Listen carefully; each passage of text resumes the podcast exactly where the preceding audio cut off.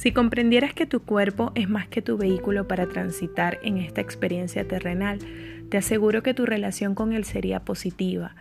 Muchas veces mantenemos en segundo plano este vínculo tan evidente y esencial, a pesar de su importancia.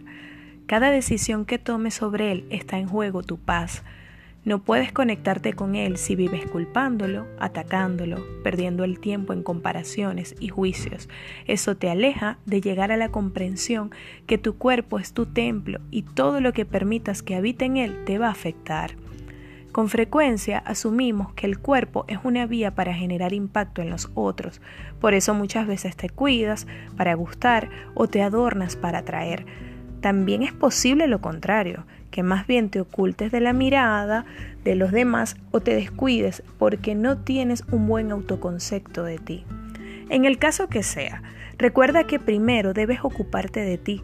Hasta que no te relaciones desde el amor con tus aspectos personales, no podrás reconocer el amor que te da tu cuerpo, ni tampoco podrás dárselo.